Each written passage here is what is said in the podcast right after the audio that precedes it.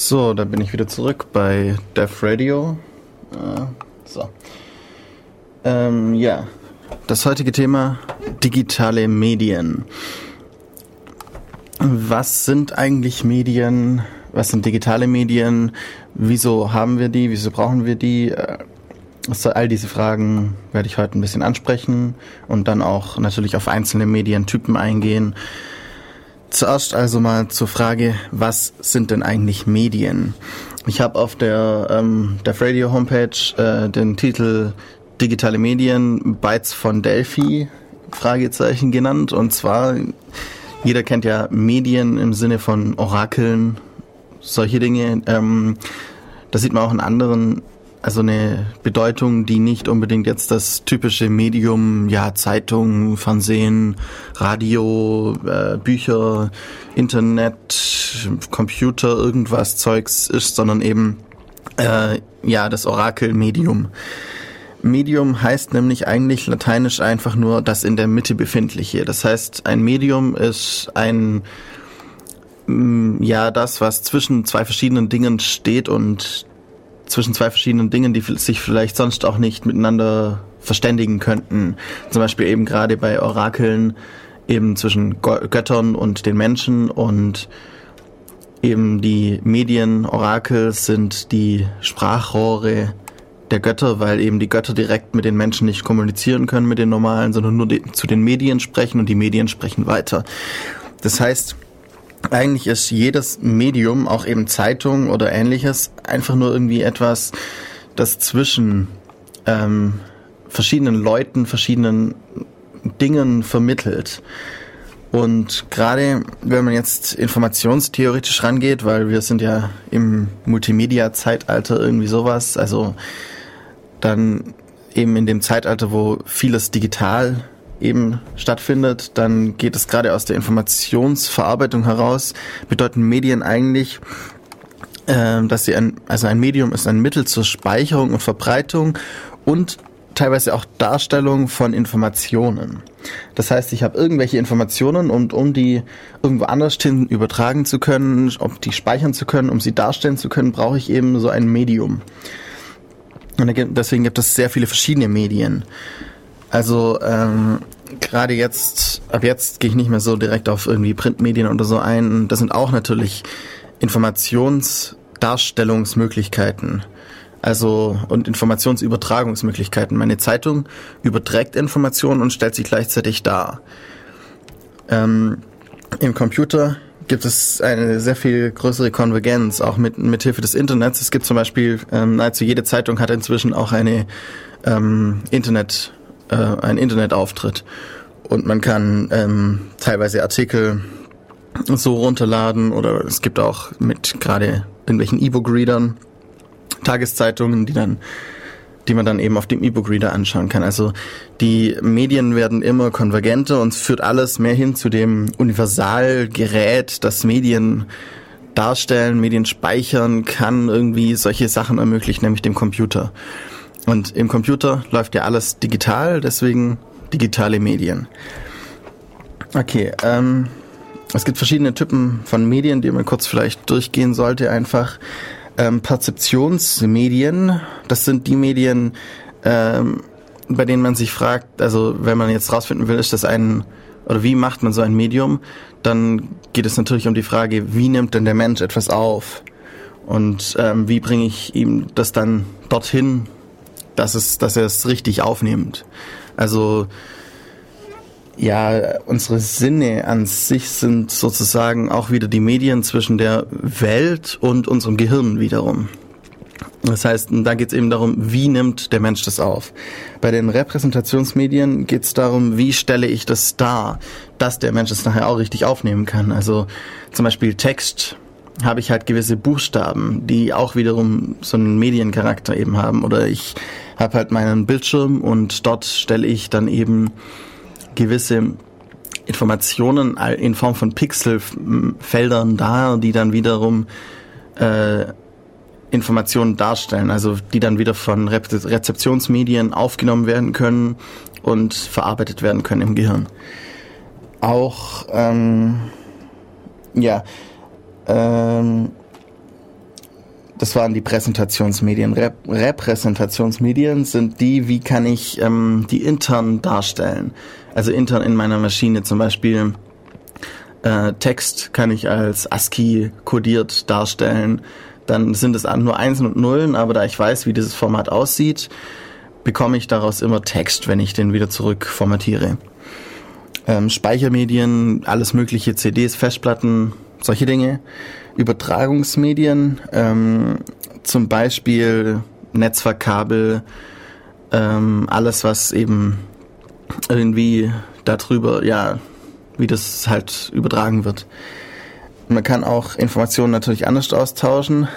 Das sind dann eben auch Speichermedien sind Austauschmöglichkeiten. Kennt ja jeder, ja, gib mir mal einen USB-Stick und dann schiebe ich es dir da drauf. Das heißt eben auch, das ist nicht nur ein Speichermedium, sondern auch ein Übertragungs-, äh, ein Austauschmedium. Also ich nehme die Daten drauf und tausche dann den Datenträger an sich aus. Dann übertrage ich ja nicht direkt die Medien, sondern ich äh, transportiere nur den Behälter. Ähm, okay, das sind so die Medi verschiedenen Medientypen. Ähm, wenn wir jetzt so ein, ja, also wieso, wir müssen das Ganze ja digitalisieren. Im Computer können wir alles nur darstellen mit Nullen und Einsen. Also eigentlich nur mit Strom an, Strom aus. Das wird eben dann wieder schon als auf 0,1 gemappt. Also man sagt eben, Strom an wäre eine 0 und Strom aus wäre eine 1 oder andersrum. Das ist eigentlich beliebig. Es muss nur im System gleich sein. Und dann hat man damit eben eine Darstellung irgendwie, die ist halt, ja, nur Einsen oder Nullen. Aber man kann zum Beispiel jetzt nicht irgendwie 0,5 so einfach darstellen das müsste man dann eben wieder über andere Formate sagen. Zum Beispiel sagt man die erste Hälfte, also ich nehme mir acht Bits zusammen, acht zu Einsen oder Nullen. Und die erste Hälfte stehen vor dem Komma, die zweite hinter dem Komma und dann kann ich wieder so eine 0,5 vielleicht darstellen. Es gibt zum Beispiel Formate, in denen kann man die 0,1 nicht richtig darstellen. Die steht dann 0,09997 äh, oder sowas in der Art. Also das ist gerade das Standardformat, in dem Kommazahlen oft dargestellt werden im Computer. Und das ist eben so ein Problem in der Welt, in der echten Welt sind alle Signale, alle Medien, also Geräusche, Bilder, also oder halt Dinge, die irgendwie Licht ähm, umbiegen und so, dass wir das als Bild wieder erkennen im Auge. Das alles sind kontinuierliche Signale, analoge Signale. Das heißt, wir haben, können beliebig fein auflösen in diesen Signalen, auf jeden Fall theoretisch, bis auf Atomgröße oder so, also eigentlich beliebig genau. Und sie sind auch, ähm, sie können jeden Wert annehmen. Das heißt, eine, ähm, wenn wir jetzt mal eine ganz einfache Sinuswelle uns vorstellen, dann springt die ja nicht wertweise, sondern sie ist stetig und kontinuierlich und ähm, das heißt, es gibt keinen Sprung irgendwie zwischen 0,2 und 0,5, weil die 0,3 und die 0,4 nicht dargestellt werden können, sondern es geht durch und es werden wirklich alle Werte dargestellt zwischen 0,2 und 0,5. Also wirklich alle, auch 0,2375876 oder ähnliches. Und das kann, geht eben im Digitalen nicht, weil wir nur noch eine gewisse Anzahl an einzelnen Bits haben. Also eine, wir müssen das irgendwie digitalisieren. Um jetzt ein analoges Signal zu digitalisieren, gibt es zwei Schritte. Zum einen müssen wir es in einer gewissen Frequenz mit einer gewissen Genauigkeit abtasten. Das heißt, wir haben eine Sekunde und jetzt überlegen wir uns, wie viele, wie oft tasten wir pro Sekunde ab. Wenn wir nur fünfmal abtasten, wird das natürlich ein anderes Ergebnis sein, als wenn wir zehntausendmal abtasten, gerade wenn wir zum Beispiel eine Audioquelle betrachten. Ähm, wir können auch Bilder zum Beispiel abtasten. Gerade wenn man jetzt sagt, eine Kamera hat so und so viel Megapixel, dann bezeichnet das ja eigentlich die ähm, Möglichkeit der Abtastungen auf diese, auf einer gewissen Fläche.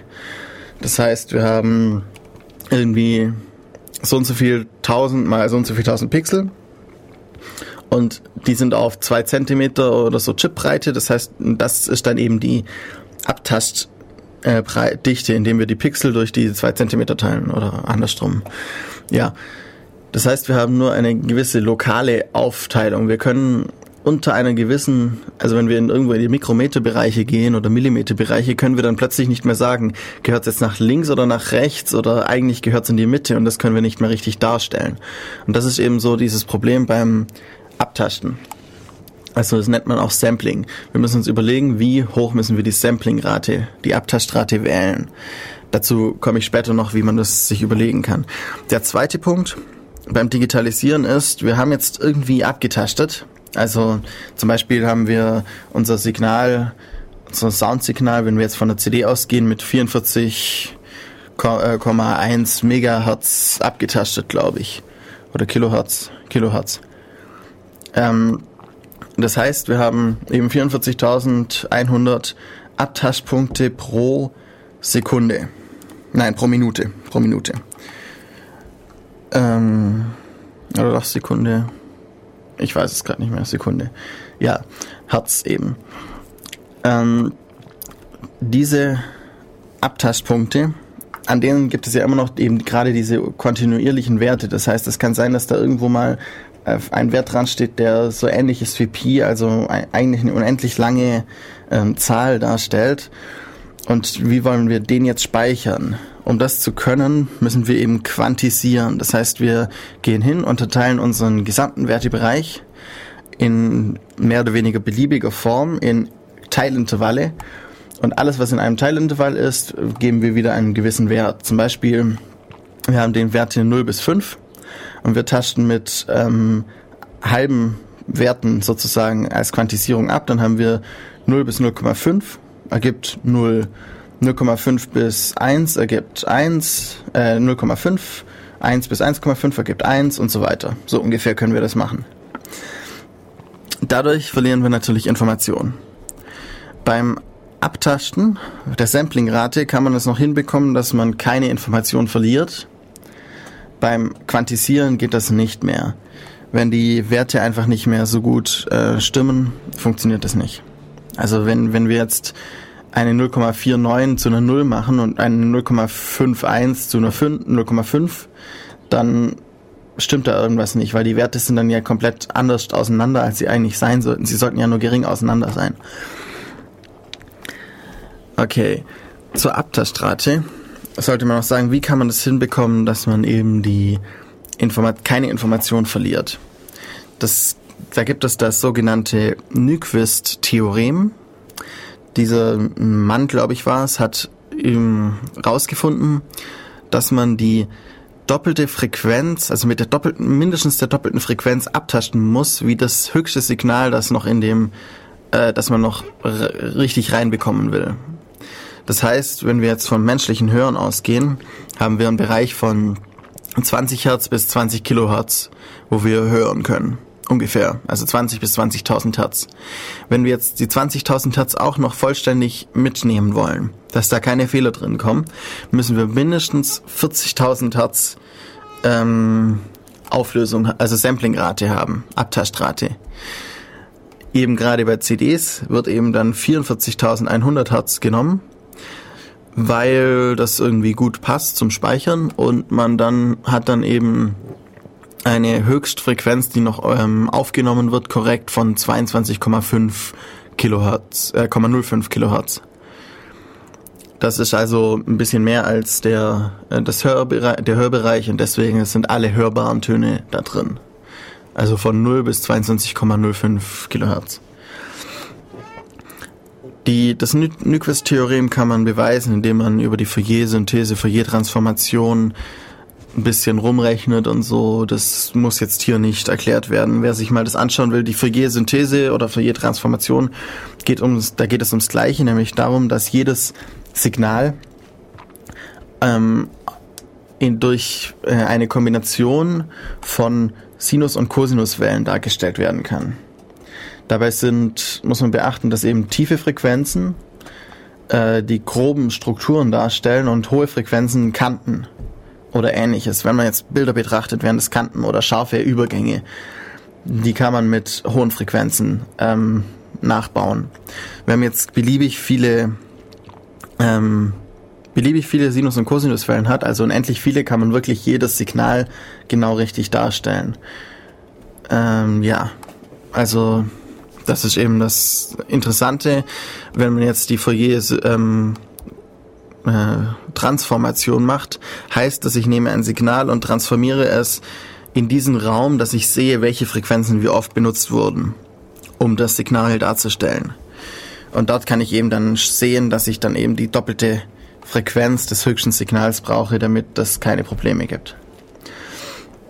Okay, das war jetzt ein bisschen schon mal hoffentlich einigermaßen verständlich.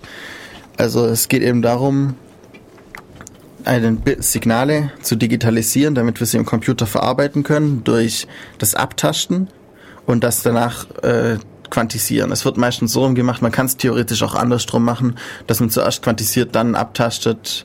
Kommt drauf an, wie man will eigentlich. An sich gibt es da keine, ähm, kein, ja, keine bevorzugte Reihenfolge, die es dann irgendwie das Signal besser macht. Man muss beachten beim Abtasten die doppelte Frequenz des höchsten Signals, das man haben will. Und beim Quantisieren, dass dort eben Informationsverluste gibt. Wenn man die Frequenzen falsch wählt beim Abtasten, gibt es sogenannte Aliasing-Effekte, Moret-Effekte. Man, zum Beispiel kennt jeder wahrscheinlich, äh, man schaut einen Film und da fährt ein Auto vorbei und die Räder scheinen sich rückwärts zu drehen gerade weil eben die Frequenz der drehenden Räder höher ist als die Abtastfrequenz, ähm, kann es dann zu den Effekten kommen, dass es sich genau eben aussieht, als würde es sich andersrum drehen, weil es halt gerade dann sich das Rad sozusagen pro jedem Bild nicht um mehr als eine Umdrehung dreht, sondern gerade um ein bisschen weniger als eine. Und dann sieht es aus, als würde sich das Rad rückwärts drehen. So ungefähr könnte man sagen. Ja, okay, also beim Abtasten Aliasing-Effekte, beim Quantisieren gibt es eben die ähm, Fehler, also die Informationsfehler, dass eben Information verloren ist, selbst wenn ich die richtige Abtastrate, ähm, Abtastrate habe. Okay. Ja, ich mache jetzt noch mal ein bisschen Musik und dann gehen wir weiter zu einzelnen verschiedenen ähm, Medien, wie die genau gespeichert werden. So, hallo, da bin ich wieder. Heute bei Def Radio. So, okay. Wir hatten jetzt vorher besprochen, wie man Signale jeglicher Art digitalisieren kann, was man beachten muss, eben die Abtastrate und die Quantisierung. Ähm, vielleicht noch zur Quantisierung. Es kann manchmal sinnvoll sein, die Abstände der einzelnen Intervalle nicht äh, gleichförmig zu machen, ähm, also nicht immer 0,5 Schritte ähm, gehen, sondern eben zum Beispiel logarithmisch anzuordnen, um geringere ähm, Veränderungen oder geringere Werte einfach höher anzeigen zu lassen. Wenn man jetzt irgendwie sich das vorstellt, man hat irgendwie ein, ein fast graues Bild und dann ein oder zwei ein klein wenig dunklere Punkte, dann will man die eigentlich genauer sehen. Also so könnte man sich das vorstellen, weil vielleicht gerade die genau die Information darstellen, die man haben will. Das muss man sich halt überlegen. Ist es das? Braucht man das? Braucht man es nicht? Okay. Jetzt kommen wir zu wohl dem ja ältesten Medium nach der Sprache, das oder dem ältesten, das im Computer verwendet wird an sich oder einem der ältesten, nämlich dem Text. Ähm, Text basiert eben auf einem Alphabet, auf einer Schrift. Das heißt, wir haben irgendwelche Zeichen, die irgendwas bedeuten. Und diese Zeichen müssen wir irgendwie darstellen. Ähm, Im Computer vor allem auch. Das, da geht es weniger um dieses ähm, mit den Abtaschtheoremen, weil Text an sich nicht ein, eigentlich kein kontinuierliches ähm, Medium ist, sondern wir lesen Bücher zwar in einer gewissen Reihenfolge, aber an sich sind ja immer die einzelnen Worte, die einzelnen Buchstaben feste Punkte. Wir können nach denen direkt quantisieren. Also wir nehmen genau die Buchstaben als Quantisierungsmerkmale oder als Quantisierungspunkte und dann haben wir genau alle Informationen darin. Und Frequenz macht eigentlich auch keinen Sinn, weil wir können langsamer lesen oder schneller lesen, es verändert sich ja nicht. Und wir können das auch aufschreiben, wie wir wollen. Es ist eben auch kein ähm, kontinuierliches ähm, Medium, wie zum Beispiel Audio oder Video. Audio und Video sind kontinuierlich, weil sie nicht nur Ort und Zeit, äh, Ort, Ortsinformationen haben.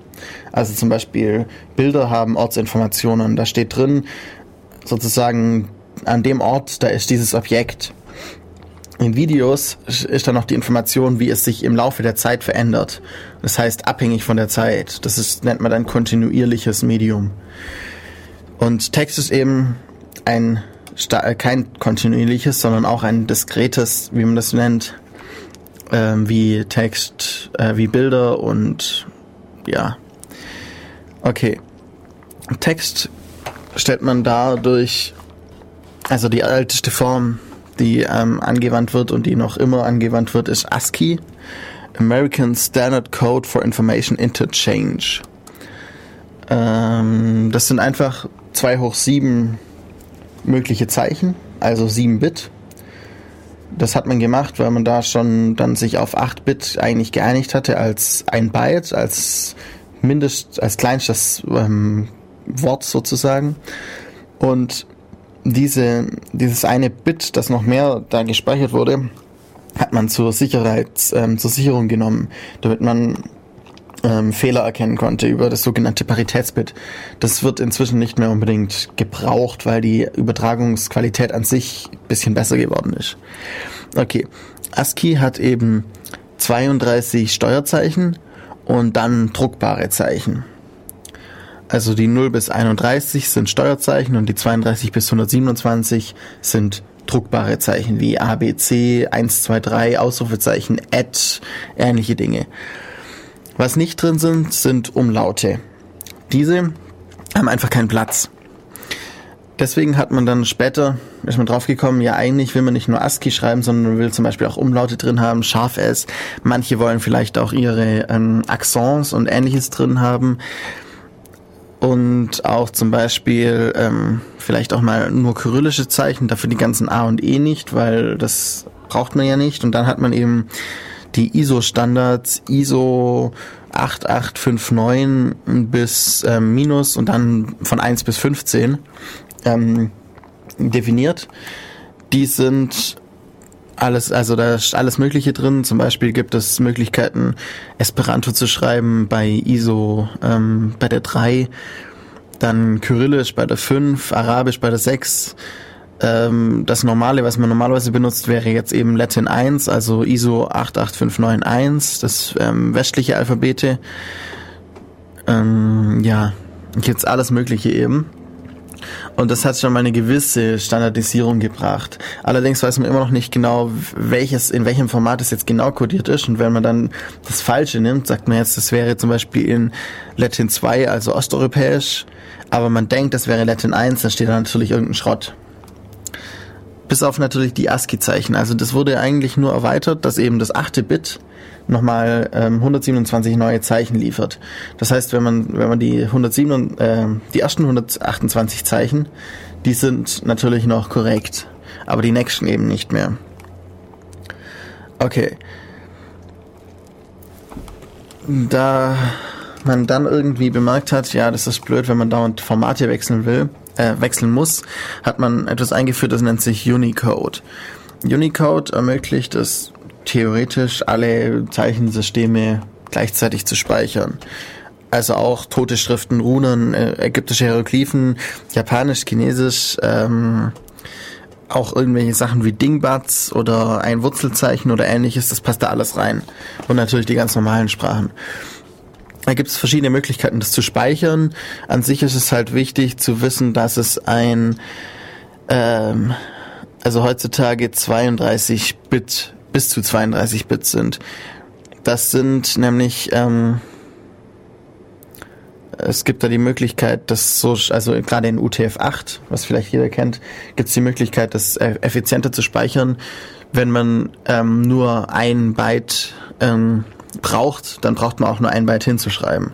Und dann mit einem Byte hätte man genau ASCII. Mit zwei Byte hat man dann eben mehr und mit drei Byte dann nochmal mehr. Und vier dann nochmal. Ja. Ähm, eigentlich ist nicht so wichtig, wie es genau funktioniert. Einfach nur, man kann damit eben mehr speichern. Es gibt die Möglichkeit, das nochmal zu erweitern auf nochmal mehr Ebenen mit UTF-16 dann dann kann man halt wirklich äh, alles Mögliche noch reinspeichern. Macht nicht unbedingt vielleicht Sinn, aber ja, zum Beispiel jetzt, wie war's, habe ich das auf Slashdot gelesen, die dieses Zeichen für die neue Rupie, also das indische Geldstück. Die haben jetzt so ein R, das noch zwei Striche drin hat, sowie das Eurozeichen oder Dollarzeichen oder sowas eben. Und bis das dann endlich in den Systemen angekommen ist, äh, sagen der Experten, dass es bestimmt zwei Jahre dauert. Also einfach bis dann alle aktualisiert haben und so. Ähm, ja, aber es wird bestimmt auf jeden Fall irgendwann kommen und das ist eben eine Möglichkeit von UTF-8, weil es einfach genug Platz hat oder von Unicode an sich. Man hat halt genug Platz, so viele Zeichen unterzubringen. Ähm, ansonsten ja, ähm, wir haben jetzt also, wir wissen jetzt durch die ganzen Co Codecs oder Standards wie ASCII, diese ISO-Standards oder UTF, also 8 oder ähnliches, also Unicode-Standards, welches Zeichen wir haben wollen. Aber Schriften haben ja verschiedene Aussehen. Deswegen wissen wir noch nicht, wie wir es darstellen wollen. Das heißt, wir haben intern die, die Repräsentation die zur Übertragungsspeicherung dient, wie, welches Zeichen, aber nicht, wir wissen nicht, wie wir das Zeichen darstellen sollen. Dafür brauchen wir ähm, Fonts, also Schriftarten. Es gibt verschiedene Möglichkeiten, solche Schriftarten zu machen. Zum einen Bitmap-Fonts, also wir malen einfach in, aus ganz vielen einzelnen Bildpunkten schwarz-weiß, sagen wir einfach, so sieht es aus. Ähm, Problem dabei ist, wenn wir das skalieren wollen, also größer machen wollen, brauchen wir da ganz viele Bilder weil das, wenn wir das Bild von der 12-Punkt-Schrift auf die 40-Punkt-Schrift vergrößern, dann sieht es einfach nicht mehr gut aus, weil man die ganzen einzelnen Pixel sieht und es dann einfach nicht mehr rund aussieht, sondern es nur noch eckig aussieht. Deswegen gibt es so Vektorschriften, Outline-Fonts. Da sagt man eben, ähm, wie die Außen äh, äußere Struktur von diesem Zeichen aussieht. Das heißt, äh, mit welchem, welche Bögen da drin sind, welche Linien, welche Geraden, das macht man über sogenannte Bézier-Kurven. Und wenn man das eben beschrieben hat, dann kann man das beliebig groß machen, weil man sagt, man sagt einfach, ja, dann ist es halt nicht mehr ein Zentimeter hoch, sondern es ist jetzt fünf Zentimeter hoch und dann zeichne mal wieder neu und dann wird halt alles nach oben skaliert wieder gezeichnet, ausgefüllt und sieht immer noch gut aus. Macht ein bisschen mehr Rechenleistung zu Standardschriften. Sind oft einfach Bitmaps, also irgendwie Windows hat halt eine so eine Standardschrift, die halt sofort nach der Installation funktioniert.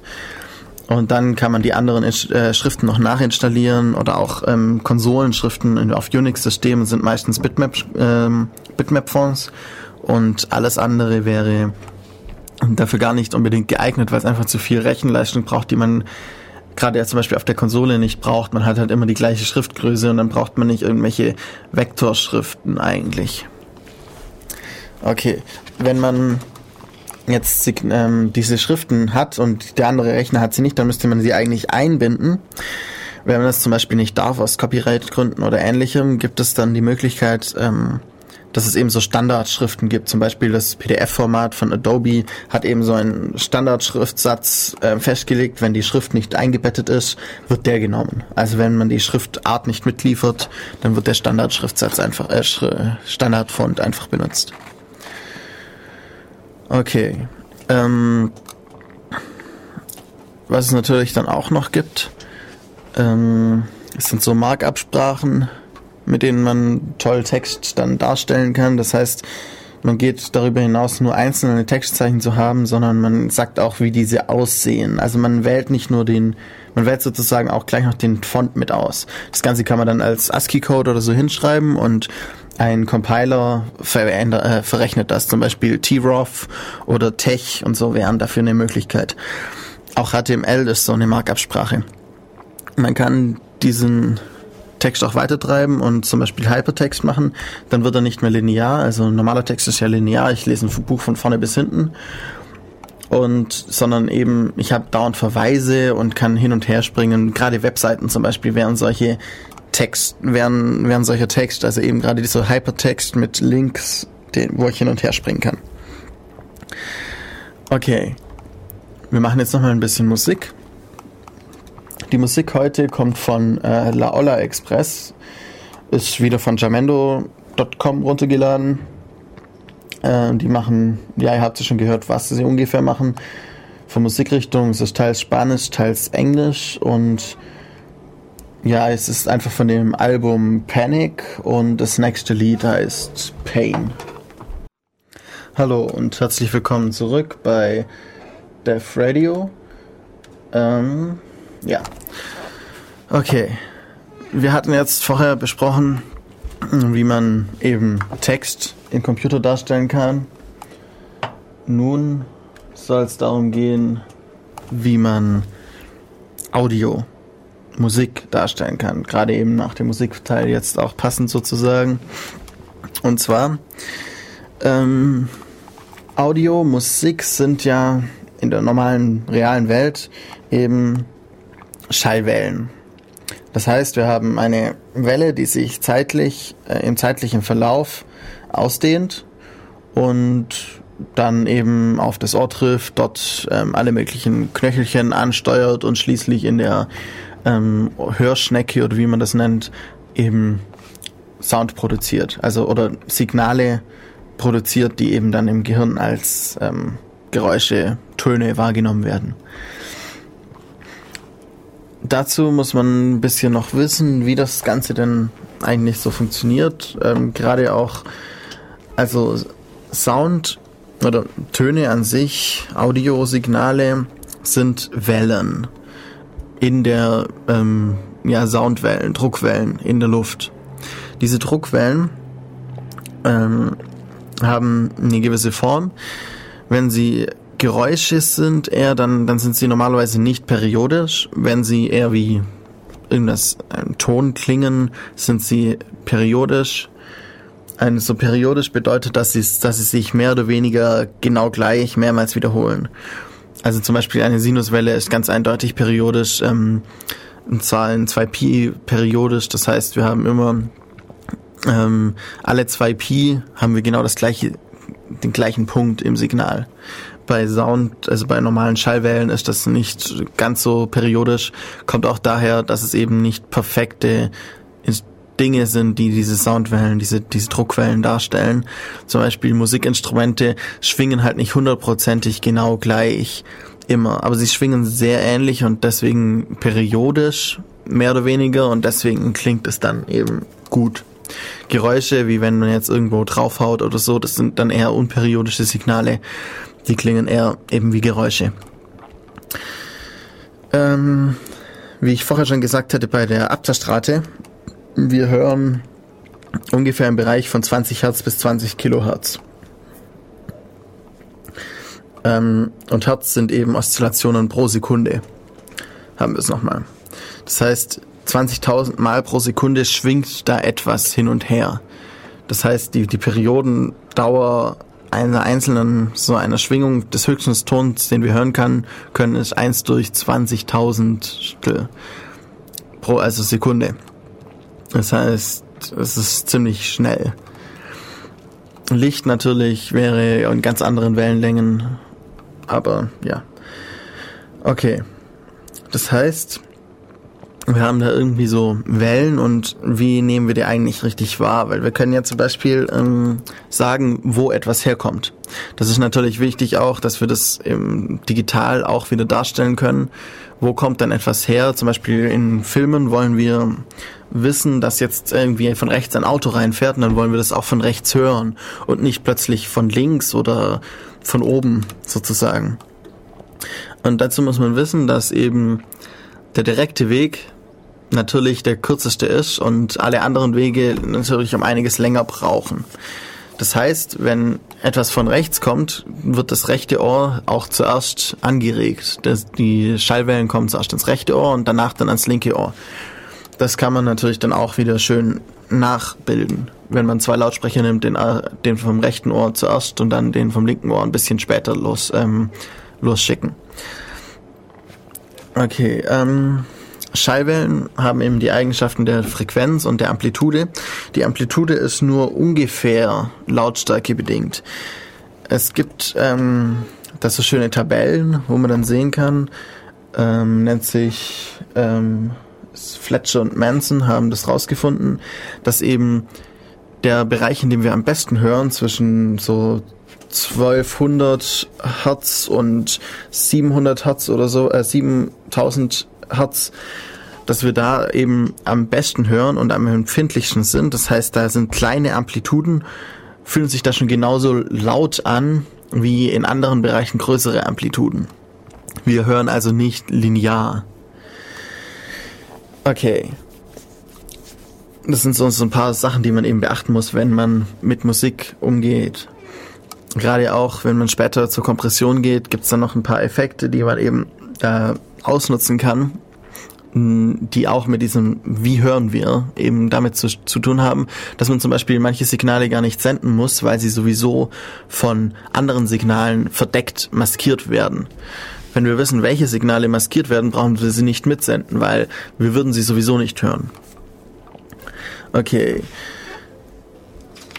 Hm räumliche Klänge, also wie es gibt zum Beispiel ja ganz viele tolle Effekte, wenn man irgendwie sagt bei seiner Soundkarte, ich will jetzt so, es soll so klingen, als wäre ich jetzt in einem ähm, Bad oder in einem in einer Sydney äh, irgendwie in der Oper von Sydney oder sowas in der Art.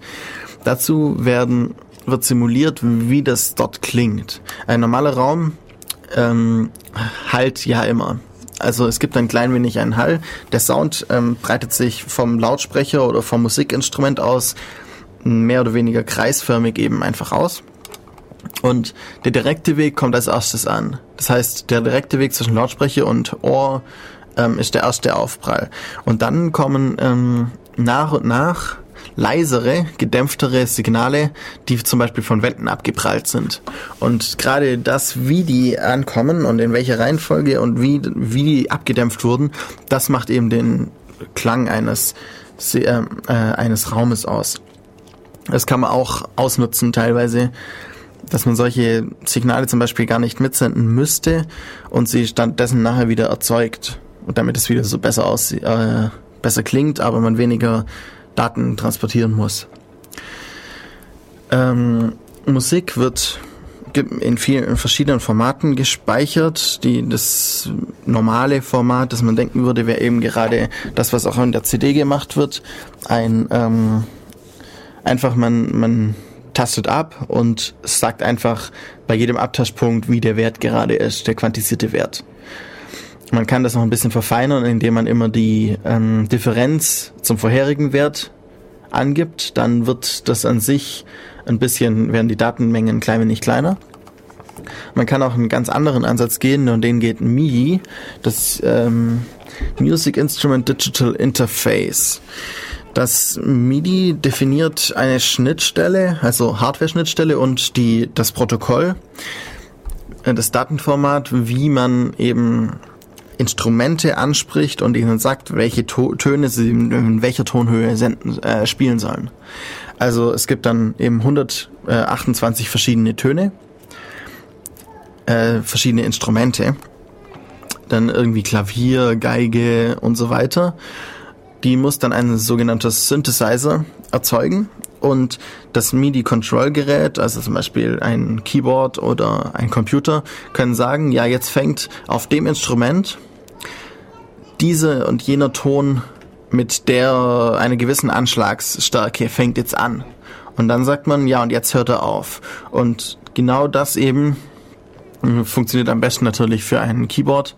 Also man, man schlägt eine Taste an und das Signal wird jetzt gegeben, jetzt fängt die Note an und dann, wenn man die Taste wieder loslässt, wird das Signal gesendet, jetzt hört die Note wieder auf. Dadurch hat man sehr geringe Datenraten, die man übertragen muss. Allerdings hängt es natürlich dann immer vom Synthesizer ab, wie, wie gut es klingt. Also von dem Gerät, das wieder den Ton erzeugt, der durchs MIDI-Signal gesagt wird, ja, jetzt äh, spiel mal, spiel mal nicht mehr. Ähm, man kann jetzt noch ganz viel darüber sagen, wie Sprache funktioniert und so. Das lasse ich jetzt hier mal ein bisschen aus, weil wir sonst gar nicht mehr weiterkommen. Interessant ist nur, dass man so eine gewisse, also die Signale, die man in einer gewissen Bandbreite unterbringt, werden immer besser. Also es klingt immer besser bei gleich viel ähm, Bits pro Sekunde. Aber es gibt da so, so ein bisschen so eine Grenze, gerade bei Sprache. Man kann viel machen, indem man versucht, eigentlich nur zu sagen, wie der Ton nachher erzeugt werden muss, wieder damit er gleich klingt. Dazu muss man ihn aber erstmal richtig zerlegen wieder. Also Text-to-Speech ähm, macht ja so etwas, man nimmt Text und der wird dann eben zu Sprache verwandelt aber man müsste jetzt gleichzeitig auch noch aus der Sprache, die da zum Beispiel beim Telefon eine Person sagt, müsste man so eine Art Text generieren, diese rüberschicken zum anderen und der müsste dann wieder über Text-to-Speech wieder korrekt, möglichst den gleichen Laut auch wieder erzeugen. Natürlich würde man es nicht mit Text machen, sondern mit einem anderen Zwischenformat, aber so ungefähr. Das ähm, funktioniert halt nicht so toll. Okay. Wir hatten jetzt eben schon allgemein, wie man digitalisiert, haben das an Audiosignalen gemacht, haben Text besprochen, wie man den speichert. Ähm, jetzt kommt ein sehr wichtiges Format oder eine sehr wichtige Gruppe, ein sehr wichtiges Medium, nämlich das Bild.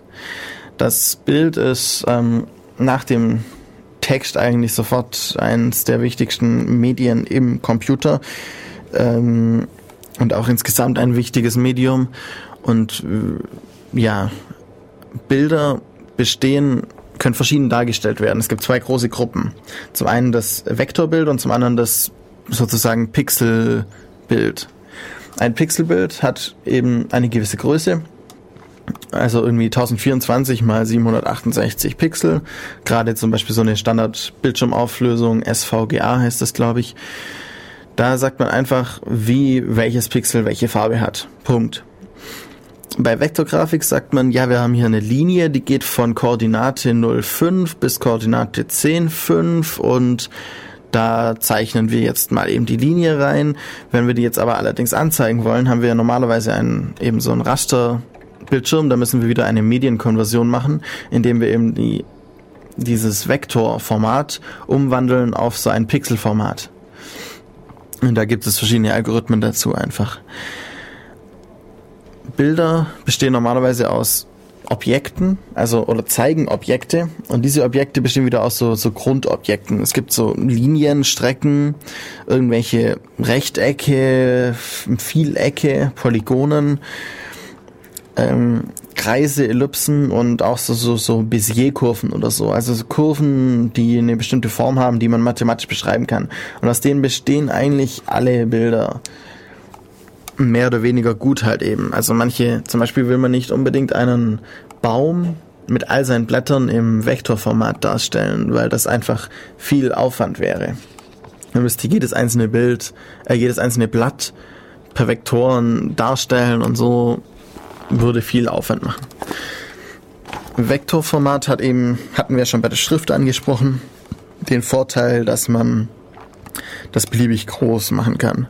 Und das Format an sich ist auch relativ klein. Ich muss ja nicht sagen, also ich muss nicht, wenn ich eine Linie von A nach B mache, muss ich nicht alle Pixel darstellen, sondern ich muss nur sagen, hier gibt es eine Linie von A nach B. Das heißt, ich muss nicht alle Pixel dazwischen speichern, sondern nur wirklich Punkt A, Punkt B und denen noch das Attribut Linie geben. Okay. Ähm, wenn wir jetzt so Bilder haben, sind die im Allgemeinen im Computer dann gespeichert, wenn wir jetzt gerade keine Vektorbilder haben, sondern Rasterbilder, dann sind das eigentlich immer nur Matrizen von Punkten. Diese Punkte können wir mehr oder weniger beliebig bearbeiten. Ähm, dazu können wir zum Beispiel ähm, irgendwelche Transformationen drauf anwenden. Wir können zum Beispiel alle, alle Bilder einfach ein bisschen erhellen oder verdunkeln, indem wir was abziehen oder was drauf addieren auf alle Punkte. Sowas in der Art. Das können wir einfach machen. Wir können damit Matri wirklich normale Matrizenrechnungen betreiben. Macht vielleicht nicht unbedingt Sinn bei einem 20.000 mal 20.000 Pixel Bild, aber zum Beispiel, um Kanten zu erkennen oder so, können wir darauf ähm, Faltungen vornehmen. Das heißt, ich verrechne jeden einzelnen Bildpunkt in dem Bild mit einer gewissen Maske, nennt man das einfach, und erzeuge damit ein neues Bild. Zum Beispiel habe ich eine Glättungsmaske, indem ich mir alle, ähm, alle Werte im Umfeld des aktuellen Pixels anschaue, die aufaddiere durch ihre Anzahlteile und dann den Wert, den ich dort rausbekomme, in das neue Bild eintrage. Damit bekomme ich so eine leichte Glättung. Wenn ich das noch nicht nur ähm, gleichförmig mache, sondern ein bisschen verändert, bekomme ich vielleicht andere Ergebnisse. Da gibt's sehr viele Möglichkeiten. Das kann man sich alles dann auch mal anschauen. Da mache ich vielleicht nochmal eine Vorlese, äh, hier so ein Radio über Computer Vision und eben, weil dort wird das sehr viel gebraucht. Okay, das heißt, Bilder sind an sich irgendwelche entweder Vektorformat oder eben Pixelflächen. Ähm, zur Kompression komme ich nachher nochmal gemeinsam, wenn auch Video und Audio und alles dann kompressiert, kom äh, komprimiert werden soll. Und auch Text. Ähm, ich mache jetzt noch mal ein bisschen Musik und danach kommen wir dann zu Video. Hallo wieder zurück bei Def Radio. Heute ähm, hier auf Radio Free FM 102,6 MHz. Wir haben heute das Thema digitale Medien. Ähm, wir hatten schon ähm, Musik, Bilder, Text. Jetzt kommt Video. Videos sind eigentlich nur bewegte Bilder. Also beziehungsweise Bilder, die hintereinander abgespielt werden. Damit das Ganze wie eine flüssige Bewegung aussieht, muss man gewisse Dinge beachten, die eben mit dem menschlichen Sehvermögen zu tun haben. Zum Beispiel ab ungefähr 15 Frames sehen so die meisten Menschen nicht mehr die einzelnen Bilder, sondern sehen das als fortlaufende Bewegung. Richtig okay wird das Ganze dann also ab 25 äh, Bildern. Das heißt 25 Bilder pro Sekunde. Ähm, heißen, dass man es ungefähr als Bewegung, also dass man es ganz gut als Bewegung sieht. Die meisten ähm, Videoformate, DVDs und so weiter haben eben so 25 oder 24 Bilder pro Sekunde, damit das flüssig aussieht. Ähm, allerdings hat man dann noch so ein bisschen das Problem, bei 25 Bildern sieht man zwar die Bewegungen flüssig, aber trotzdem flimmert das Bild noch. Wenn man jetzt das Ganze auf ungefähr 50, 60 Hertz erhöht. Also 50 bis 60 Bilder, also einfach mehr, manche Bilder mehrfach zeichnet, dann flimmert das Bild nicht mehr. Weil ähm, man hat ja Jetzt, wenn man von einem Röhrenmonitor ausgeht, dann leuchtet der Phosphor oder was auch immer da drauf ist, ein bisschen nach, aber eben nur eine gewisse Zeit und es äh, wird dann stark schwächer nach einer Weile. Und eben, um das auszugleichen, muss man öfters das Bild zeichnen. Es gibt jetzt mehrere verschiedene Möglichkeiten, wie man das Bild zeichnet. Zum einen Progressive Scan nennt man das. Das heißt, man zeichnet immer das ganze Bild. Ich gehe jede Zeile durch und zeichne es, wenn ich zeilenorientiert im ähm, CRT-Monitor oder ähnlichem zeichne. Auch ähm, für äh, für, für LCD-Monitoren wird es eigentlich noch ebenso zeilenweise geschickt, gerade über VGA. Und auch DVI müsste zeilenweise sein, ist alles zeilenweise. Ähm, der Interlaced Mode, dabei wird jede zweite Zeile übersprungen. Also ich zeichne im ersten Mal ähm, meiner 50 Hertz, also mit 50 Hertz zeichne ich immer abwechselnd einmal äh, die erste und dritte und fünfte Zeile und dann die zweite, vierte und sechste Zeile. Und das eben abwechselnd mit insgesamt 50 Hertz. Dadurch ähm, muss ich ein bisschen weniger zeichnen, einfach wird oft bei Fil äh, bei Fernsehern eben genommen. Das sieht man auch eben gerade, das ist der Unterschied zwischen, wenn man jetzt mal irgendwie sich wundert, was das heißt, bei HDTV 1080p, 1080i. P bedeutet eben Progressive, das heißt, es werden mit den, ich glaube 60 Hertz oder 50 Hertz, was ähm, HDTV vorgibt als Geschwindigkeit, werden immer Vollbilder gesendet. Bei I werden immer nur Halbbilder gesendet. Das heißt, die Hälfte des Bildes wird mit 50 Hertz gesendet und das heißt pro jedes Bild wird mit 25 Hertz gesendet, dann eben bei I, interlaced. Ähm, ja, es gibt verschiedene mh, mm, Standards, gerade beim analogen Fernsehen noch gibt es verschiedene Standards, die auch heute noch gebräuchlich sind. NTSC ist das ähm, National Television System Community äh, Committee. Das ist das amerikanische Format, wird in Amerika, Thailand, äh, Taiwan, Karibik, Japan und so weiter gemacht. Das basiert auf der ähm, hat eine Wiederholrate, Bildwiederholrate von 29,97 Hertz. Das ist da eben gut, weil es die halbe Frequenz von ihrem Wechselstromnetz ist. Ähm, und die, äh, ja, das heißt, in, ähm, Interlacing bringt dann eben 59,94 Hertz, also ungefähr 60 Hertz. Das PAL-Format, Phase Alternation Line, ist das deutsche, westeuropäische Format. Außer in Frankreich zum Beispiel wird das nicht gemacht. Ähm, das hat 25 Bilder pro Sekunde und liefert dann eben mit Interlacing 50 Hertz Bildwiederholrate. Ähm, die sind beide im, äh, im Verhältnis 4 zu 3, das heißt dieses normale nicht Breitbild, sondern eben das alte, wie man noch kennt von den Röhrenfernsehern. Es gibt dann noch das französische und ein paar osteuropäische Länder haben das noch das SECAM, das liefert auch auf 25 Hertz aus, aber hat ein bisschen andere, ähm, paar andere Sachen, die es ein bisschen, also ein paar Sachen, die es ein bisschen anders macht als jetzt PAL, äh, gerade bei der äh, Codierung. Okay, Videos an sich werden nicht unbedingt wie Bilder in RGB gespeichert. Also Bilder werden ja oft, das habe ich vorher nicht gesagt, im RGB-Format gespeichert. Das heißt, wir haben ein ähm, Rot, Grün und Blau und diese drei ähm, Farben mit denen können wir alle anderen Farben darstellen. Wir speichern uns also, wir brauchen 50% Rot, 30% Blau und äh, 20% Grün und dann haben wir eine gewisse Farbe. Bilder, ähm, Filme werden nicht so gespeichert, weil man hat festgestellt, dass die Helligkeit eines Bildes viel wichtiger ist als die Farbe für die korrekte ähm, Wahrnehmung des Ganzen. Das heißt, wir rechnen unser Bild um, dass wir es darstellen durch einen Helligkeitskanal, den wir auch gleichzeitig als reinen Schwarz-Weiß-Kanal benutzen oder Graustufenkanal benutzen könnten, wenn wir die Farben nicht beachten. Und in zwei Farbkanäle.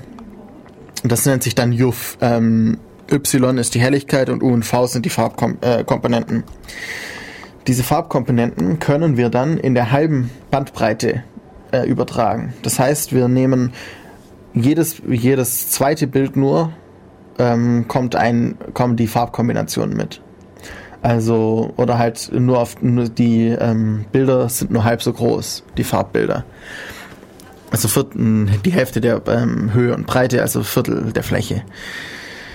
Dadurch haben wir eben ganz viel Einsparung oder ist Einsparung möglich die eben die Übertragungsgröße kleiner macht, aber trotzdem noch ein gutes Bild liefert.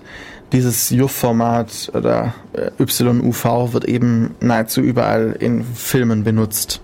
Mit ein bisschen Abwandlungen manchmal, manchmal ein ganz klein wenig andere Umrechnung, aber an sich ist das egal. Okay. Das heißt, wir haben ähm, das Signal eben und das liegt in diesem UF-Format vor. Das kann dann wieder der Fernseher wieder richtig anzeigen, indem er einfach ähm, jedes Pixel nimmt und die Helligkeitswerte reinschreibt und dann noch eben mit den und dann immer vier Pixel zusammenfasst sozusagen und dann den Farbwert ähm, die Farbwerte an diese an diese vier Pixel zusammenschreibt. Dann die Helligkeit verändert dann eben die Farbwerte und damit funktioniert das ganz gut. HDTV ähm, hatte ich vorher schon gesagt, hat eben ein anderes Verhältnis. Nicht dieses 4 zu 3, sondern 16 zu 9 und hat eben 50 bzw. 59,94 Hertz. Also gerade die ähm, interlaced Hertzzahlen von PAL und NTSC. Und bis zu ähm, 1920 mal 1080 Pixel. Die ähm, PAL und NTSC haben irgendwie sowas ähm, 600 mal oder 700 mal 600 Pixel, irgendwie sowas um den Dreh rum. Ich kann kurz nachschauen.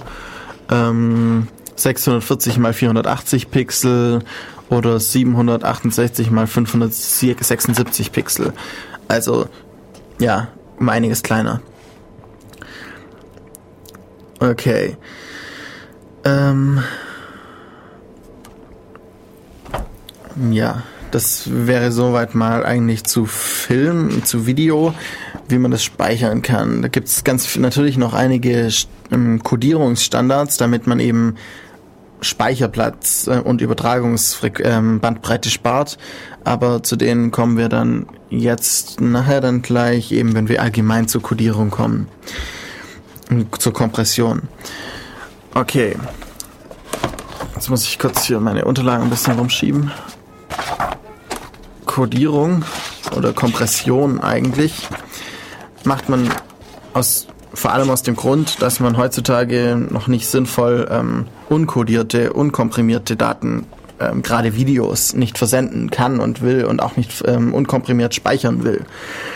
Ähm, wenn man sich überlegt, ein, der, das Volumen von, ähm, also wie viel Bits man braucht, um eine Sekunde, ähm, um, um, um die Informationen anzuliefern, die man in einer Sekunde verarbeiten kann, hängt von den, bei den verschiedenen Medien ähm, ist stark unterschiedlich. Zum Beispiel, wenn ich Text habe, dann kann ich ungefähr zehn Zeichen ähm, pro Sekunde lesen.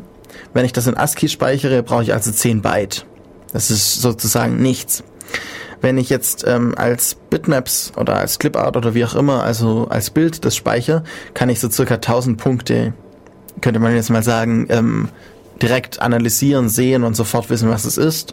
Das heißt, ich habe ein Kilobyte. Wenn ich jetzt Telefonqualität Audio habe, habe ich 8 Kilobyte. Bei einer Audio-CD habe ich eben schon ähm, 176,4 Kilobyte. Und wenn ich jetzt Fernsehen habe, dann habe ich 25 Bilder mal ähm, die Auflösung, also 704 mal 625 Zeilen, die sichtbar sind, mal 3 Byte sind 33 Megabyte. Das heißt, ich brauche pro Sekunde 33 Megabyte Übertragung, wenn ich nichts komprimiere. Das ist ein bisschen viel. Also 10 Byte pro Sekunde übertragen ist gar kein Problem. Auch 8 Kilobyte ist noch kein Problem. 176 Kilobyte heutzutage auch nicht mehr, aber 33 Megabyte ist schon nicht wenig, um das direkt zu übertragen. Und deswegen brauchen wir Komprimierung. Auch wenn wir überlegen, dass wir das halt speichern wollen, dann haben wir halt eben wie lang ist so ein Film? Der 120 Minuten mal ähm, pro Minute 60 Bilder, äh, 60 Sekunden mal diese 33 Megabyte und komprimiert. Das können wir auch auf eine D DVD nicht äh, drauf machen, auch wenn das keine DVD oder doch, das ist vielleicht sogar gerade DVD-Qualität. Also ja, es funktioniert nicht so gut. Auch die ähm, Übertragung innerhalb des Computers bekommen wir gar nicht so wirklich die Bandbreiten hin. Also irgendwie Festplatten bekommen halt so 50, 80, 100 Megabyte pro Sekunde oder sowas. USB 2.0 bekommt so 60 Megabyte pro Sekunde. Ähm, bei WLAN haben wir 11 Megabit, das heißt ungefähr 1 Megabyte. Wir bräuchten aber 30, äh, um ein TV-Signal zu übertragen, das unkomprimiert ist. Das heißt, wir kommen da nicht hin. Zudem haben wir bei solchen Daten immer, eigentlich immer Redundanzen drin. Das heißt, wir haben immer Daten, Informationen zu viel drin. Wenn wir uns die Informationsdichte anschauen, ist sie nicht ähm, perfekt. Wir können also immer Informationen eigentlich rausstreichen. Das dürfen, müssen wir nur geschickt machen, damit wir nachher nicht aus Versehen wichtige Informationen rausschmeißen. Oder wir müssen uns eben ganz klar sagen, wir können Informationen rausschmeißen, die eben nicht wichtig sind. Das sind die zwei Möglichkeiten. Wir machen eine verlustfreie Kompression, das heißt, wir achten darauf, dass wir gar keine Information verlieren oder eine verlustbehaftete. Da verlieren wir nur Informationen, die nicht so wichtig sind, die hoffentlich dann vom menschlichen Auge gar nicht erkannt werden, dass diese Information fehlt. Das wäre zum Beispiel jetzt bei ähm, JPEG oder ähnliche macht man eben so eine Verlust, kann man eine verlustbehaftete Kompression machen, während normale Textkompression ähm, eher nicht verlustbehaftet ist, sondern verlustfrei. Bei verlustfreien Kompressionen schafft man so zwei bis fünf äh, zu eins wenn man die Quelle genau kennt, also wenn man eine ganz gewisse äh, oder bestimmte Art von Signal hat, kann man natürlich auch mehr bekommen, wenn man dann den äh, Algorithmus, den Kompressionsalgorithmus genau darauf anpasst aber im Allgemeinen eben so zwei bis fünf zu eins. Bei verlustbehafteter Kompression kann es schon eher dann so 50 bis 100 zu eins sein. Also wir würden dann eben die 30 Megabyte pro Sekunde auf drei bis sechs Megabyte pro Sekunde herunterkürzen können. Das können wir wieder über WLAN oder so übertragen. Okay, jetzt habe ich so einen kurzen Einblick mal vorne raus. Ich mache jetzt noch mal ein bisschen Musik und danach kommen wir zu den einzelnen möglichen Kompressionsalgorithmen, äh, Kompressionsarten, was man machen kann. Hallo, da bin ich wieder zurück hier bei Def Radio. Heute mit dem Thema digitale Medien. Wir hatten ja jetzt schon besprochen, wie man eben Medien digitalisiert, irgendwelche Signale digitalisiert, wie man verschiedene Medien abspeichern kann, also Text, Sign ähm, äh, Schall, also Audiosignale, Musik, wie man Bilder darstellen kann ähm, und auch, ah, jetzt kommt gerade, ah doch nicht, doch ein Anruf rein. Ähm, ich gehe da mal kurz ran. Ja, hallo? Hm. Okay, wollte wohl doch niemand mit mir sprechen. Also, äh, wo war ich? ich wir hatten äh, Schallsignale, Audiosignale, Bilder, Videos, Text. Das sind so die wichtigsten Medien. Alle anderen kann man irgendwie daraus zusammenbauen eigentlich. Und jetzt geht es darum, wir haben riesige Datenmengen und wir wollen die irgendwie komprimieren, damit wir sie schön übertragen können. Ähm, ja, wenn ihr anrufen wollt, wenn jetzt gerade hier jemand anruft und dann doch nicht will, 0731 938 6299. Ähm, einfach anrufen. Okay. Die Kompression gibt es verschiedene Möglichkeiten. Verlustfreie Kompression macht man dadurch, dass man sich die Eigenschaften eines Signals, also einer digitalen Repräsentation zunutze macht. Wenn man jetzt zum Beispiel Text hat, dann kann man, kann es sein, dass der Text irgendwie wiederholende, also sich wiederholende Zeichen hintereinander hat, zum Beispiel A, A, A, A, B, B, B, B, C, C. Dann kann ich ja einfach schreiben, ja, hier kommen jetzt vier A's, dann kommen drei, äh, vier B's und dann kommen zwei C's. Das wäre so mal eine ganz einfache Möglichkeit, die sogenannte Lauflängenkodierung. Wenn ich das Ganze auch zum Beispiel auf Binärbildern mache, brauche ich gar nicht hinschreiben, äh, dass da jetzt eine 1 kommt oder eine 0, sondern ich schreibe immer nur abwechselnd hin, die erste Zahl, die ich hinschreibe, sind, ist die Anzahl der Nullen. Dann schreibe ich die Anzahl der Einsen hin in dieser Zahl, dann wieder die Anzahl der Nullen. Und somit kann ich mir viele Zeichen sparen als Möglichkeit. Wenn man jetzt ähm, mehr Zeichen hat und die nicht unbedingt äh, ja, dann hat man halt immer ein Problem. Wenn ich die in ASCII, zum Beispiel Text jetzt in ASCII speichere, brauche ich pro Zeichen 7 Bit. Wenn ich jetzt sage, ich will aber nicht pro Zeichen 7 Bit ähm, aufschreiben, sondern ich will eigentlich nur so wenig wie möglich Bits haben, dann ähm, will ich eben schauen, dass ich ja Platz spare, indem ich zum Beispiel sage, ich habe nur 15 Zeichen das bekomme ich in so und so viel Bit rein. Da brauche ich keine, nicht alle, ähm, alle 7 Bit von ASCII, sondern nur irgendwie 15 Zeichen, also 2 hoch 4 dann 16, also 4 Zeichen, 4 Bits brauche ich dann nur, nicht 7. Damit spare ich schon mal ein bisschen Platz. Äh, dann muss ich aber auch immer wissen, eben dieses Zeichen ist genau, also ich muss wissen, dass sie genau 4 Zeich, äh, 4 Bit lang sind, meine Zeichen ab jetzt. Und ich muss natürlich wissen, welches Zeichen welche Bitfolge dann ist. Ich kann auch äh, eine sogenannte Lauf äh, variable Länge machen. Da gibt es am besten die Huffman-Kodierung, die funktioniert da ziemlich gut. Ohne, ähm, um das Ganze ohne Begrenzer zu machen, weil Begrenzer sind immer ein bisschen blöd. Begrenzer brauche ich zum Beispiel, wenn ich eben Codes hätte, das A ist die 1.0 das B ist die 101 und das C ist die 0. Jetzt habe ich die, die, die, ähm, den Text 1010. Jetzt kann ich natürlich nicht so einfach sagen, was das heißt. Wenn ich jetzt aber 10 Leerzeichen 10 habe, weiß ich, dass es AA ist. Wenn ich 101 Leerzeichen 0 habe, weiß ich, dass es BC bedeutet. Wenn ich das jetzt aber nicht habe, dann kann es sowohl AA als auch BC heißen. Oder es kann halt sein, dass ich vielleicht noch irgendwas habe, das eine 1 ist nur. Und dann heißt es halt irgendwie zum Beispiel DC, DC. Das weiß ich eben nicht. Und deswegen hat man bei, wenn man keine expliziten Begrenzer haben will, sogenannte ähm, präfixfreie Codes. Das bedeutet nur, ein Codewort ist nicht der Anfang eines anderen Codeworts. Zum Beispiel eben gerade bei meinem Beispiel 101 hat am Anfang 1.0. Das heißt, es darf kein Codewort mit 1.0 haben. Es dürfte das Codewort 0 geben. Das schon. Aber es darf nicht das Codewort 1.0 haben. Das heißt, äh, A müsste man einem anderen Codewort zuweisen, zum Beispiel 101, äh, nein, 100. dann hätte man zum Beispiel das C als 0, 100 wäre das A und 101 wäre das B und damit wäre der Code eindeutig. Ähm, da gibt's verschiedene Möglichkeiten, wie man das ganz geschickt macht. Ähm, dann am besten natürlich noch so schaut, dass die Buchstaben, die oft vorkommen, möglichst kurze Codes haben. Also möglichst ähm, Codes mit nur einem oder zwei Zeichen. Das kann man den über so einen, einen sogenannten Tree machen. Also nicht wie ähm, Tree, der Baum, T-R-E-E, -E, sondern wie Tree, die Binärbaum-Datenstruktur, T-R-I-E. Das hat sich halt mal jemand ausgedacht, das schreibt man so. Hm, ja.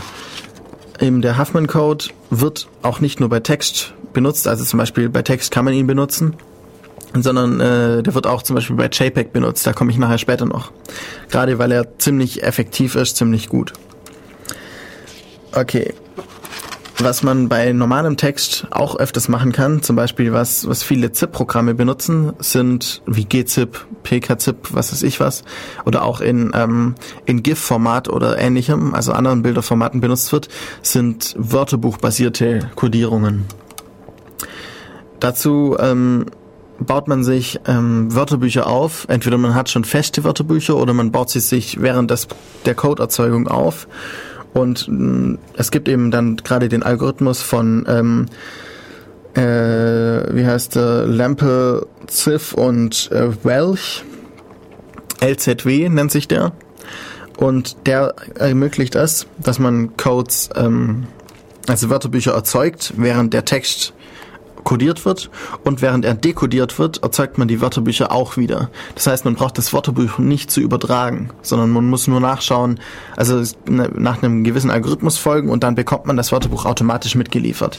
Das ist natürlich ähm, sehr gut, weil man einfach ähm, ja weniger Platz äh, übertragen muss. Man muss sonst ja noch das Wörterbuch übertragen und das braucht ja auch wieder Platz. Also Wörterbücher bedeutet einfach, wenn öfters mal AB vorkommt, dann schreibe ich da halt immer X hin. Statt, äh, oder ABAB wird dann nachher nach einer Weile zu einem Y oder ähnlichem. Dadurch wird der Code an sich kürzer. Okay.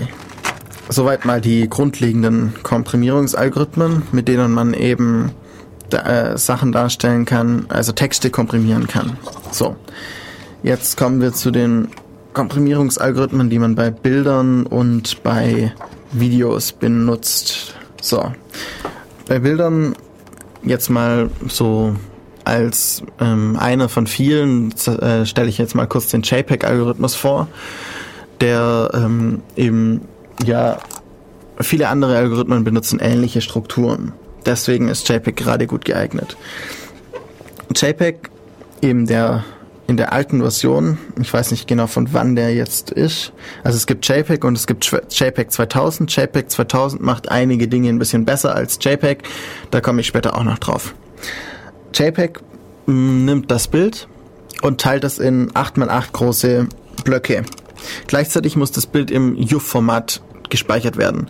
Das heißt, das RGB-Format wird umgewandelt in eben gerade dieses Helligkeits plus zwei Farbwerte Format da, gerade weil ich eben die Farbwertkanäle mit weniger Information, also mit weniger Auflösung äh, speichern kann und trotzdem noch eine gute Qualität hinbekommen. Dann wird das Ganze ähm, transformiert über eine sogenannte diskrete Cosinus-Transformation in den Frequenzraum. Die diskrete Cosinus-Transformation ist so ähnlich, sowas ähnliches wie die ähm, Fourier-Transformation. Das heißt, ich nehme mein Signal und wandle es äh, schaue nach, welche Frequenzen benötige ich dann, um dieses Signal herstellen zu können. Das kann man eben auch bei Bildern machen, weil das sind nur zweidimensionale Signale. Und dabei ähm, ja, benutzt man eben hier die diskrete Cosinus-Transformation, weil die einfach relativ schnell zu rechnen ist. Ähm, das heißt, wir haben für jeden 8x8 Pixel Block jetzt nicht mehr eine, eine Pixeldarstellung. Wir wissen also nicht mehr, welchen Wert sie dort haben, sondern wir wissen, wie wir, welche Frequenzen wir brauchen, um diesen, um dieses Bild darstellen zu können. Das heißt, wir haben jetzt irgendwie nicht mehr ähm, die Pixel A bis F, sondern wir haben jetzt eben Frequenzen 3, 5 und 7, die eben genau diese Werte darstellen. Die Frequenzen stehen eben auch in so einer, einer 8x8 Pixel ähm, Fläche. Dabei ist zu beachten, dass die links oben die, die, der, die Frequenz ist, die den Grundfarbton sozusagen bestimmt. Also der ähm, nennt man DC-Anteil. Ähm, und das ist der Mittelwert des Bildes so ungefähr. Und rechts unten stehen die ganz hohen Frequenzen. Das heißt, von links oben nach rechts unten werden die Frequenzen immer höher und sind immer mehr für die Details verantwortlich. Und gerade beim Komprimieren, verlustfreiem Komprimieren, kann man ja sagen, dass manche Details eben weggelassen werden können. Dieses Weglassen macht man über eine Kompr äh, Quantisierung, indem man zum Beispiel sagt, ja, wenn da eine, ähm, eine 1000 steht, also oder wenn dann jeder Eintrag, den teile ich einfach mal durch 10. Und ich kann halt nur Integer-Werte von 0 bis 100 haben oder so oder von 0 bis beliebig. Das heißt, ich habe zum Beispiel einen Eintrag von 1000, den teile ich durch 10, also bekomme ich da 100. Bei den Einträgen, wo vorher nur 5 drin stand, durch 10 teilen ist halt nun mal 0, wenn man auf Ganzzahlwerten geht. Das heißt, damit streiche ich gewisse, also da führe ich die Kompression ein und mache auch den Informationsverlust.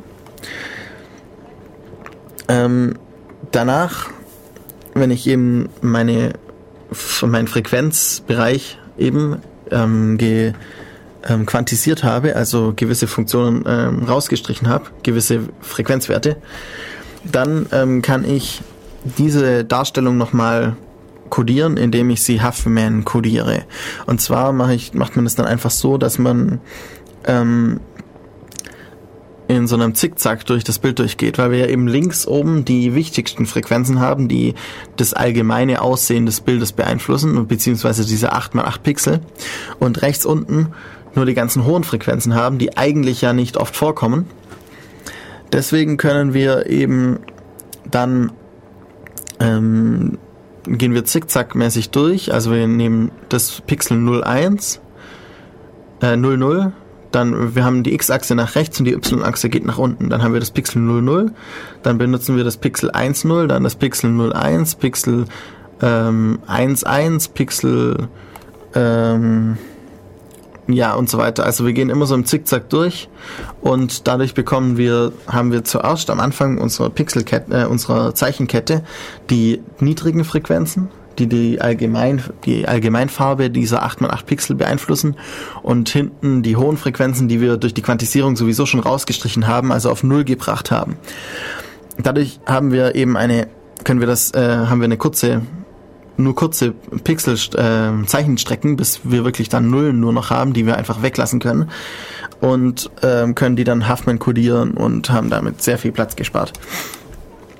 Wenn wir das jetzt natürlich wieder ähm, zurückwandeln, dann nehmen wir diese ähm, Huffman-kodierten Pixelblöcke, 8x8, 8x8er Blöcke, schreiben die wieder in so eine Matrix rein, eben wieder in diesem Zickzack-Format, ähm, dequantisieren wieder, das heißt, wir nehmen unsere, wir haben vorher eine Quantisierungstabelle gehabt, also wir haben halt eben zum Beispiel gesagt, alles wird durch 10 geteilt.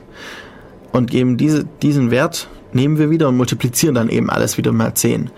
Dabei verlieren, bekommen wir natürlich nicht ähm, irgendwie die, wenn da eine 5 drin stand, steht dann nachher nicht wieder eine 5 drin, sondern steht immer noch eine 0 drin, weil die eben rausgefallen ist. Das ist eben der Fehler beim Rekonstruieren. Und diesen, diese Rekonstruktion, die nehmen wir dann wieder, wandeln sie wieder in den Bildraum, also in den Ortsraum um, vom Frequenzraum und können dort dann wieder das schön anzeigen. Äh, es gibt dann noch ganz viele Möglichkeiten, wie man JPEG anders macht. Zum Beispiel kann man ohne Quantisieren machen, dann ist halt eine verlustfreie, ähm, verlustfreie Kompression, die allerdings nicht unbedingt so viel bringt. Man kann ja einstellen, wie viel man eben löschen will durch die Einstellung der Quantisierungstabelle und so weiter. Es gibt dann die Möglichkeit, äh, habt ihr vielleicht schon mal gesehen, unterschiedliche JPEG-Bilder werden unterschiedlich angezeigt. Manche, äh, wenn man es zum Beispiel im Internet runterlädt oder so, manche, da, die werden von oben nach unten aufgebaut, so zeilenweise mäßig, und manche sind zuerst unscharf und werden dann immer schärfer. Und diese zwei Möglichkeiten gibt eben auch JPEG. Ähm, was allerdings ein Problem bei JPEG ist, dadurch, dass man immer 8x8 Pixel benutzt, ähm, wird es, gibt es eben so Fraktale, so ähm, immer so, so, so Felder. Das heißt, manche, manche Werte werden halt plötzlich so ähm, sprunghaft und man sieht genau die Pixelkanten von diesen 8x8 Pixeln. Das ist ein bisschen unschön. Deswegen hat man sich dann zum Beispiel andere Algorithmen überlegt, zum Beispiel eben JPEG 2000. Die benutzen nicht mehr 8x8 Pixelblöcke, sondern an sich das ganze Bild und sind dann zudem noch ein klein wenig ähm, effizienter. Das heißt, sie wandeln ähm, nicht mehr über die ähm, Cosinus-Transformation die einzelnen Pixelblöcke um, sondern die, sie wandeln das gesamte Bild um in einer Wavelet-Transformation. Man benutzt dann eben andere Frequenzen als Grundlage. Man kann ja eben Frequenzen, also Signale durch die Kombination von verschiedenen Frequenzen, also von verschiedenen Signalen darstellen. Und dann benutzt man eben eine andere Grund, ein anderes Grundsignal, eben verschiedene Wavelets nennt man das. Also das sind Wavelets sind immer ähm, Signale, die außerhalb eines gewissen Bereichs null sind. Dadurch kann man sich eben diese ähm, Pixel, äh, diese 8x8 Pixel Flächen sparen und kann das über das gesamte Bild dann schön rechnen. Also man macht eben keine Aufteilung in 8x8 Pixel und dann eine diskrete Cosinus-Transformation, sondern man macht eine Wavelet-Transformation und danach ganz normal die Quantisierung, dann eine Huffman-Kodierung und dann beim Dekodieren macht man eben wieder genau das andersrum. Ja, es gibt dann noch ein paar Tricks, wie man das ein bisschen schöner machen kann.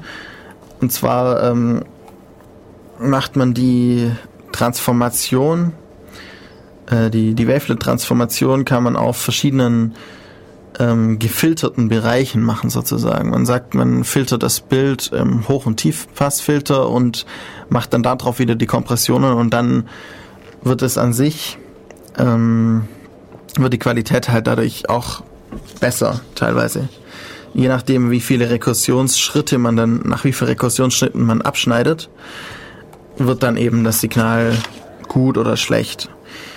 Das ähm, JPEG 2000 an sich ist einfach ein bisschen besser als JPEG. Es kann, ähm, es entstehen eben nicht diese, diese Block-Artefakte und es kann noch ein paar mehr Sachen einfach, die ganz toll sind. Okay, jetzt kommen wir zur Videokompression. Nachdem wir jetzt eben die Bildkompression hatten. Und Videokompression macht ähnliche Dinge wie JPEG an manchen Stellen und an manchen Stellen nochmal ein bisschen andere. Videokompression im Allgemeinen geht davon aus, wir brauchen ab und zu mal ein komplettes Bild. Das sagen wir, das nennt man Keyframe. Und das machen wir eigentlich wie JPEG oder JPEG 2000, kommt drauf an. Das heißt, wir haben dann eben so ein Bild, das komprimieren wir wie JPEG. Und dann gibt es ähm, Zwischenbilder, die nicht allgemein komplett die Informationen enthalten, wie das Bild aussieht, sondern nur sagen, ja, dieses Pixel oder dieser Bereich hier hat sich dorthin verschoben. Das heißt, wir machen so ähm, Differenzbilder eigentlich. Wir sagen, ja, von, wir nehmen zum Beispiel zwei Keyframes und dazwischen ähm, sagen wir, wie sich die Keyframes vom einen Keyframe zum nächsten, wie sich das entwickelt. Also wie jetzt irgendwie sich gewisse Farbwerte verändern. Und dann gibt es nochmal andere Zwischenbilder, dann können wir dann noch mehr Platz sparen einfach. Ähm, man kann eben aus einem Keyframe heraus eben die Bewegung ähm, darstellen und dann auch ähm, ja ein bisschen muss man ein bisschen anders sagen.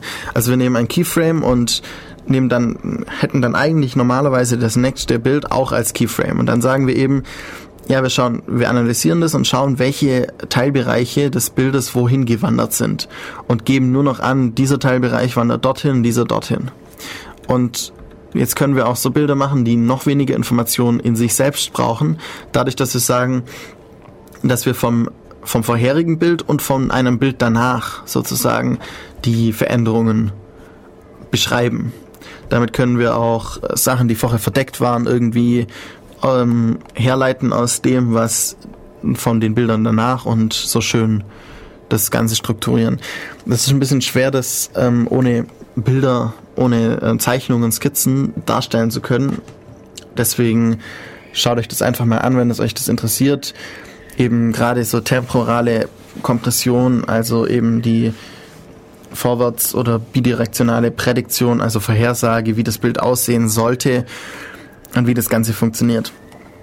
Wichtig ist auch noch, wenn wir, ähm, wenn man so einen, ähm, so einen Videostream hat, wenn wir nichts komprimieren würden, würden wir einfach Bild nach Bild anzeigen. Also erstes Bild, zweites Bild, drittes Bild.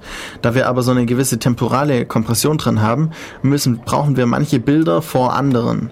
Das, wir haben zum Beispiel ein, ein Keyframe, dann haben wir drei Bilder, die vorhergesagt werden und dann nochmal ein Keyframe. Dann kann es sein, dass wir, wenn wir also von, von vorne und von hinten die ähm, Information brauchen, um eines dieser Bilder herzustellen, dass wir dann den, den Keyframe, den zweiten Keyframe nach vorne ziehen müssen, vor diese vorhergesagten Bilder, damit das eben funktioniert, damit wir eben diese Vorhersage machen können. Wir brauchen also die Informationen in einer anderen Reihenfolge, als sie nachher wirklich dargestellt werden. Das Ganze gibt es eben dann verschiedene Algorithmen an sich, zum Beispiel die ganzen MPEG-Algorithmen, MPEG 1, MPEG 2, ähm, MPEG 4 sind alles Algorithmen. Es gibt dann noch sowas wie MPEG 7, das sagt was über, ähm, was war's denn? Irgendwo hatte ich es stehen. Ähm, über äh, Daten, also so Metadaten aus und MPEG 21 etwas über Digital Rights Management oder so. Also von dieser Motion Picture Expert Group, MPEG, gibt's nicht nur Videoalgorithmen, sondern auch ganz viel Zeugs drumherum. Ähm, was auch noch eben interessant ist, gerade bei MPEG 4, dass man gar nicht mehr nur diese ähm, Vorhersagen hat, sondern dass man eigentlich Szenen aus kleinen audio- und visuellen Objekten zusammenbaut.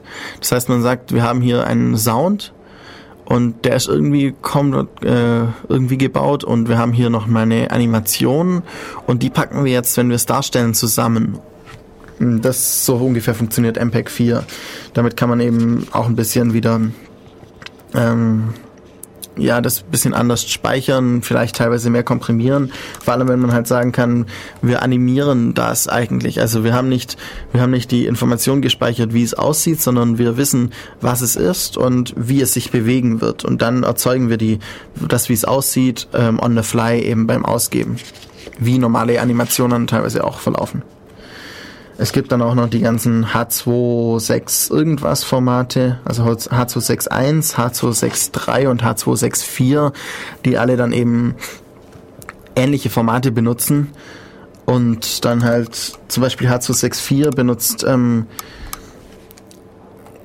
eine Integ äh, Integer, äh, Integer-Transformation auf 4x4 Blöcke, statt so eine ähm, diskrete Cosinus-Transformation auf 8 x 8 Blöcke zu machen. Also sie tun alle ähnliche Dinge, aber ein bisschen anders. Und deswegen haben halt alle gewisse ähm, Eigenschaften, gewisse ähm, ja, Verbesserungen, Verschlechterungen.